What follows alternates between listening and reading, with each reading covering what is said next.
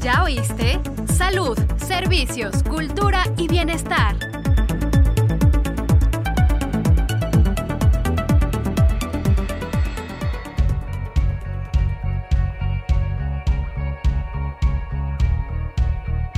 Hola, gracias por acompañarnos en un programa más de ¿Ya oíste? Te saludamos. Berenice Moreno y Sailín Fernando. Hoy nos acompaña de nueva cuenta la psicóloga Leticia Rodríguez Chávez, quien nos platicará sobre las consecuencias que nos está generando la pandemia de COVID-19. Pues muchas gracias, eh, Bere, Fer, por permitirme estar nuevamente con ustedes. ¿Cuáles son las afectaciones que la pandemia de COVID-19 ha traído a nuestra salud mental? Bueno, pues eh, dentro de las principales eh, afectaciones o, este, o problemas que ha traído esta pandemia, pues definitivamente son los cambios en nuestra rutina. Los cambios en la rutina porque antes ¿qué hacíamos? Salíamos a trabajar, teníamos horarios establecidos y ¿qué ha pasado ahora? Ya no hay horarios, ya no hay horarios y entonces esto nos descontrola en todos los aspectos de nuestra vida, desde comer, dormir, este, hacer actividades o no hacerlas también. Entonces, esas consecuencias nos ha traído la pandemia, además de otras muchas, ¿no? Por ejemplo, el insomnio, ansiedad, este, depresión, este, todas estas situaciones es lo que nos ha provocado la pandemia.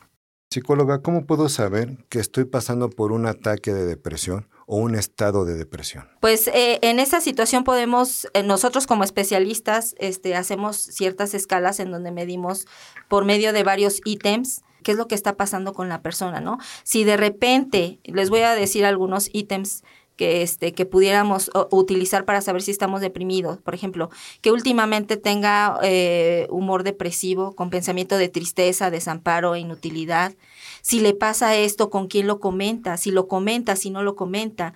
A veces los pacientes o las personas no lo comentamos, ¿no? Pero el, entorno, las personas con las que convivimos, pues ellas detectan, ¿no? Y ellas eh, nos, nos dicen, ¿no? Oye, es que te vemos muy, muy este, pensativo o o te vemos como preocupada y entonces esos síntomas o, la depresión se puede dar tanto de, manera física o de manera verbal, ¿no? O sea, el lenguaje no verbal y el lenguaje verbal. Es así como podemos saber si estamos eh, deprimidos. También hay, por ejemplo, presencia de insomnio, pérdida del apetito, fatiga al despertarnos, este, pérdida de la energía, eh, disminución de la libido, es decir, ya no hay apetito sexual. En nuestro trabajo y actividades las vemos disminuidas, eh, solemos estar, preocuparnos por pequeñas cosas, ¿no? El estar irritables, eso también eh, eh, significa este, depresión, que estamos pasando por cuadros de depresión.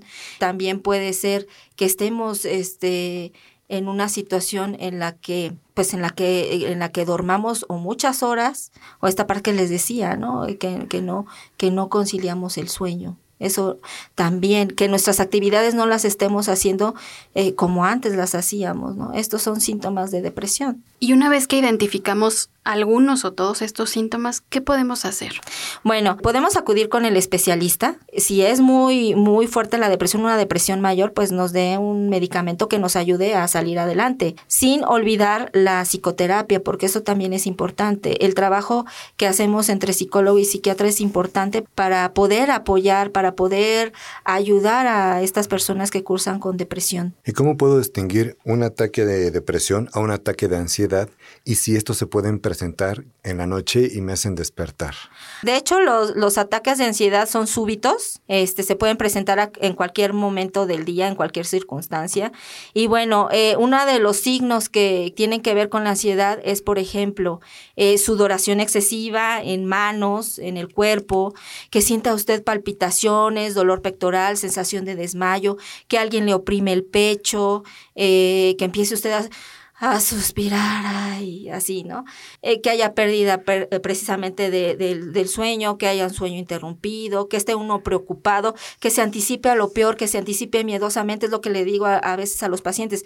Está usted en una situación en la que no sabe ni por qué está preocupado, pero usted ya está preocupado. O sea, de una situación a lo mejor un diagnóstico que les den, ¿no?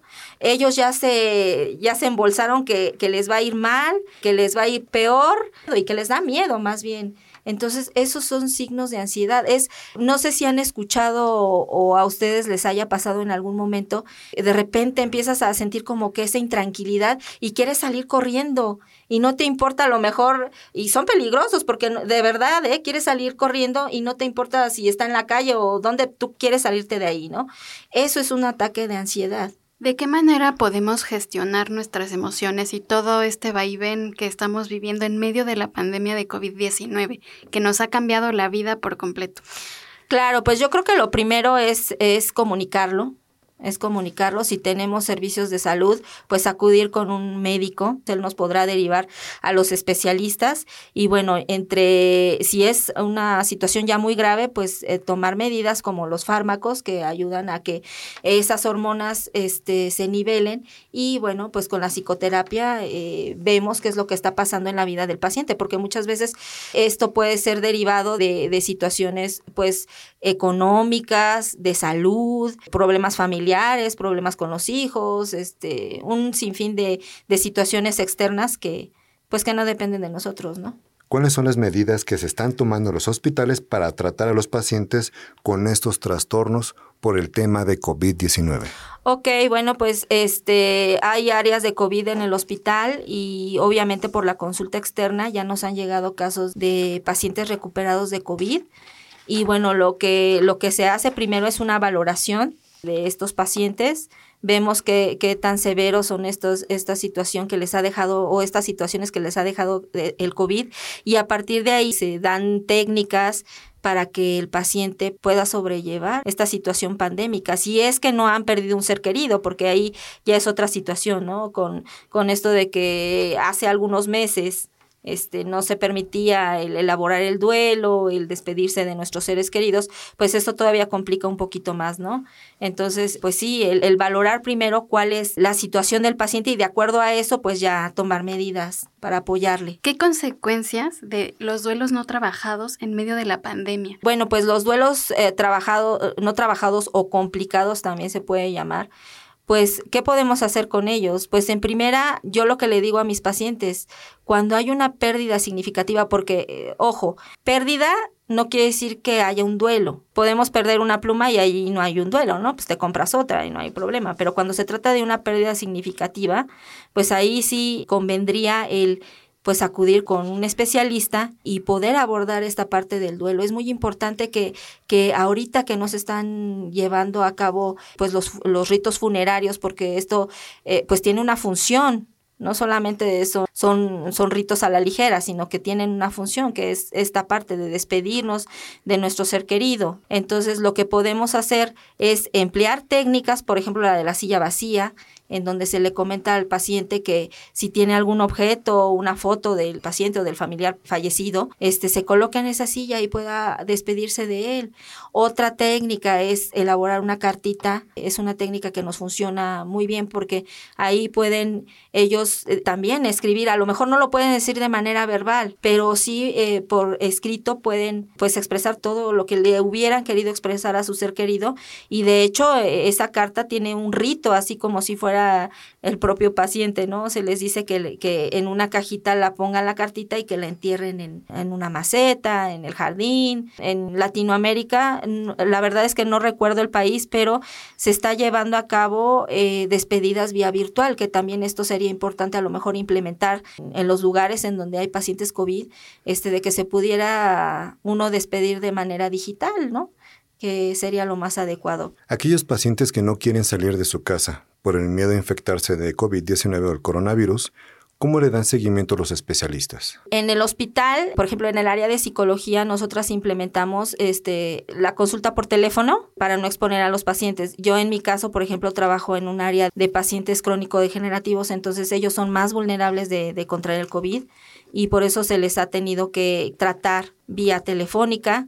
También contamos con el servicio de telemedicina, pero bueno, telemedicina es más enfocado a pacientes que se encuentran en el interior de la República y que no pueden o que no tienen acceso a un especialista ¿no? dentro, de sus comunidades. Pero bueno, si hay opciones, si se han hecho o si se han llevado a cabo, pues estas consultas a través de, de la vía telefónica para no exponer al paciente, pues tienen, por lo general, todos los que van a un hospital tienen alguna enfermedad, entonces, pues para no exponerlos, ¿no? Entonces, pues estas son las medidas que se han tomado en el hospital.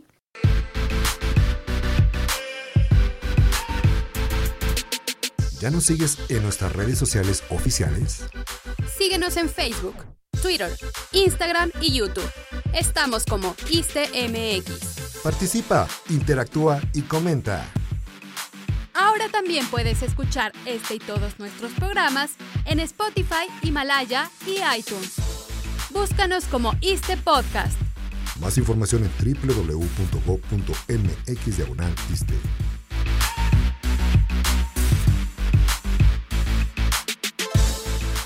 ¿Cómo podemos trabajar con el miedo que tenemos al contagio de COVID-19? Bueno, ahí este sí es importante el ubicarnos en, en, la realidad, pero también hay técnicas. Por ejemplo, ahí podríamos emplear una terapia cognitivo-conductual es decir, cambiar esos pensamientos negativos o que se pudiesen estar dando por el COVID, que a lo mejor ya hasta mal informados están, ¿no? Yo lo que le digo a mis pacientes cuando están con esa situación de, temor y de miedo y, y todas esas cosas que nos alteran, yo les digo, bueno, ¿qué sabes tú de lo que está pasando, no? Y ahí te puedes dar cuenta qué tan informados están, ¿no? Y de acuerdo a eso, bueno, en el caso de una enfermedad, no estoy hablando precisamente del COVID, pero bueno, ¿qué te ha dicho tu médico? ¿Qué sabes tú? ¿Qué te han dicho para que tú puedas disminuir esa ansiedad que te produce el salir de casa, ¿no? Y en el caso de, del área psicológica, pues sí, aplicar técnicas, este, o más bien terapia cognitivo-conductual para que esos pensamientos vayan cambiando y este y, y, pueda la persona volver a salir con toda la confianza del mundo y además es lo que les digo este o sea con tus medidas de higiene con que cumplas tus medidas de higiene con que traigas tu cubreboca tu gel alcohol y con que guardes tu debida distancia con eso no te va a pasar nada. Lo más lógico pensar es de que no te va a pasar nada, ¿no? Entonces, pues hacerles ver toda esa situación, ¿no? Que no caigan en pánico y que estén bien informados, ¿no? Hacer esta parte de psicoeducación. A veces uno se resiste a tomar terapia.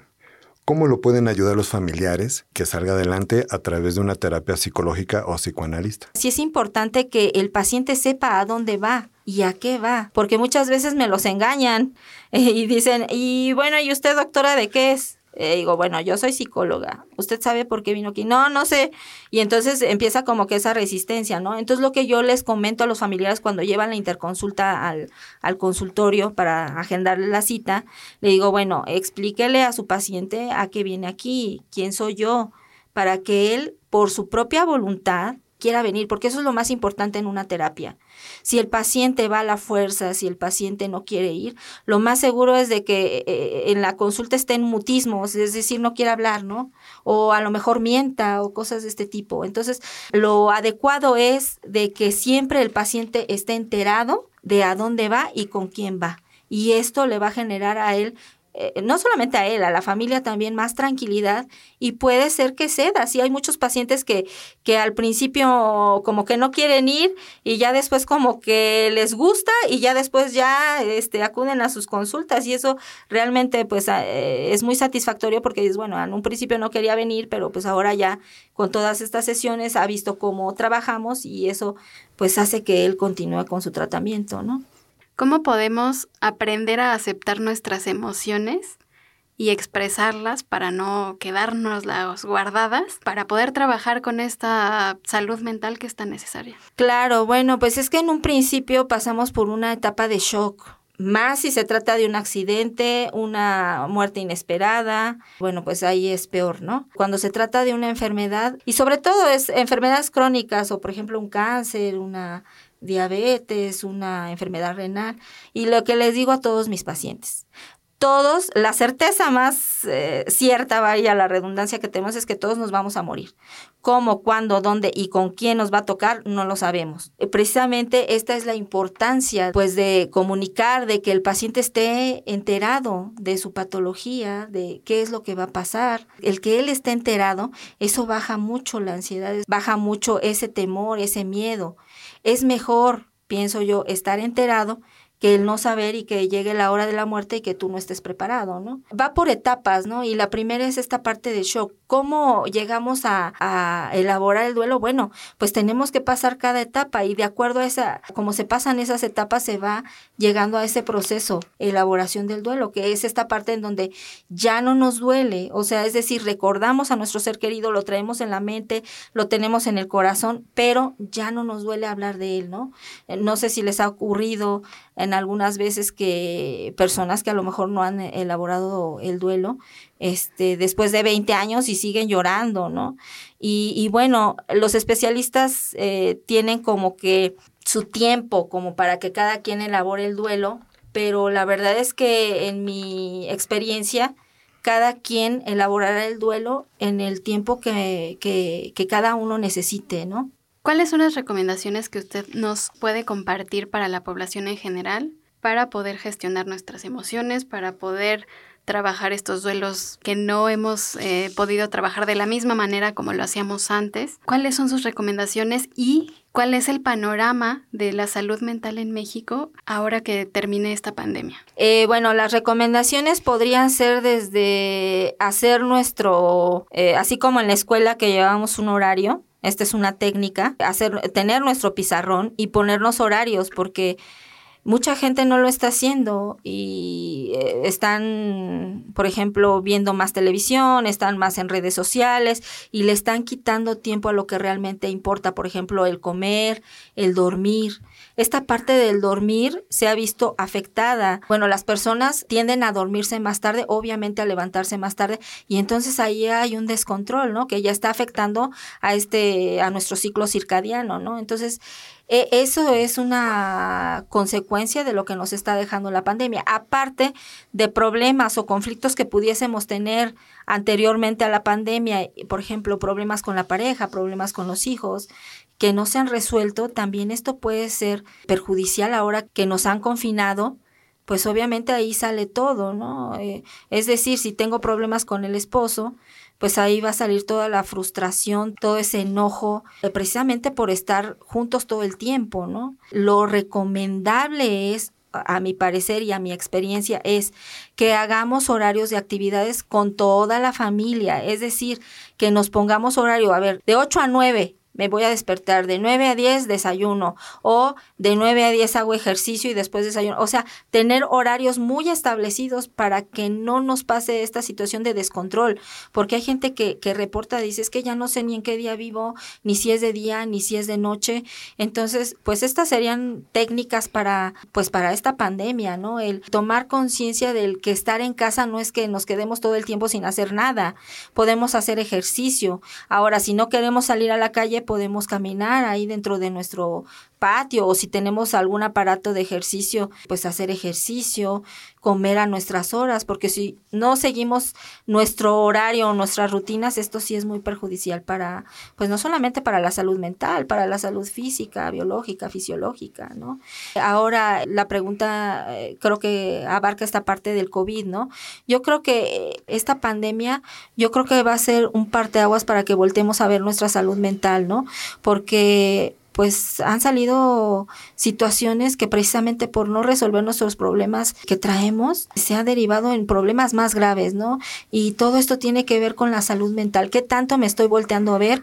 ¿Qué tanto me estoy cuidando? No solamente en el área física, eh, sino en el área emocional. ¿Estoy contenta? Quiero estar todavía con mi familia, quiero, es decir, la toma de decisiones también. Entonces, yo creo que sí, el COVID, eh, esta pandemia viene a, a ser un parteaguas y vamos a tener que voltear a ver nuestra salud mental.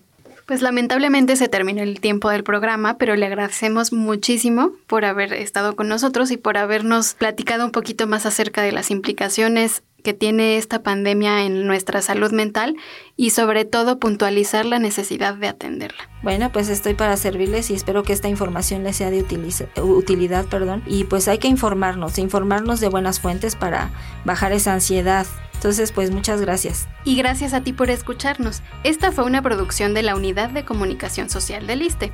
Nos despedimos Berenice Moreno, Sailín Fernando y Antonio Tapia en cabina de producción. Y recuerda, tu bienestar es primero. Hasta pronto. ¿Ya oíste? Salud, servicios, cultura y bienestar.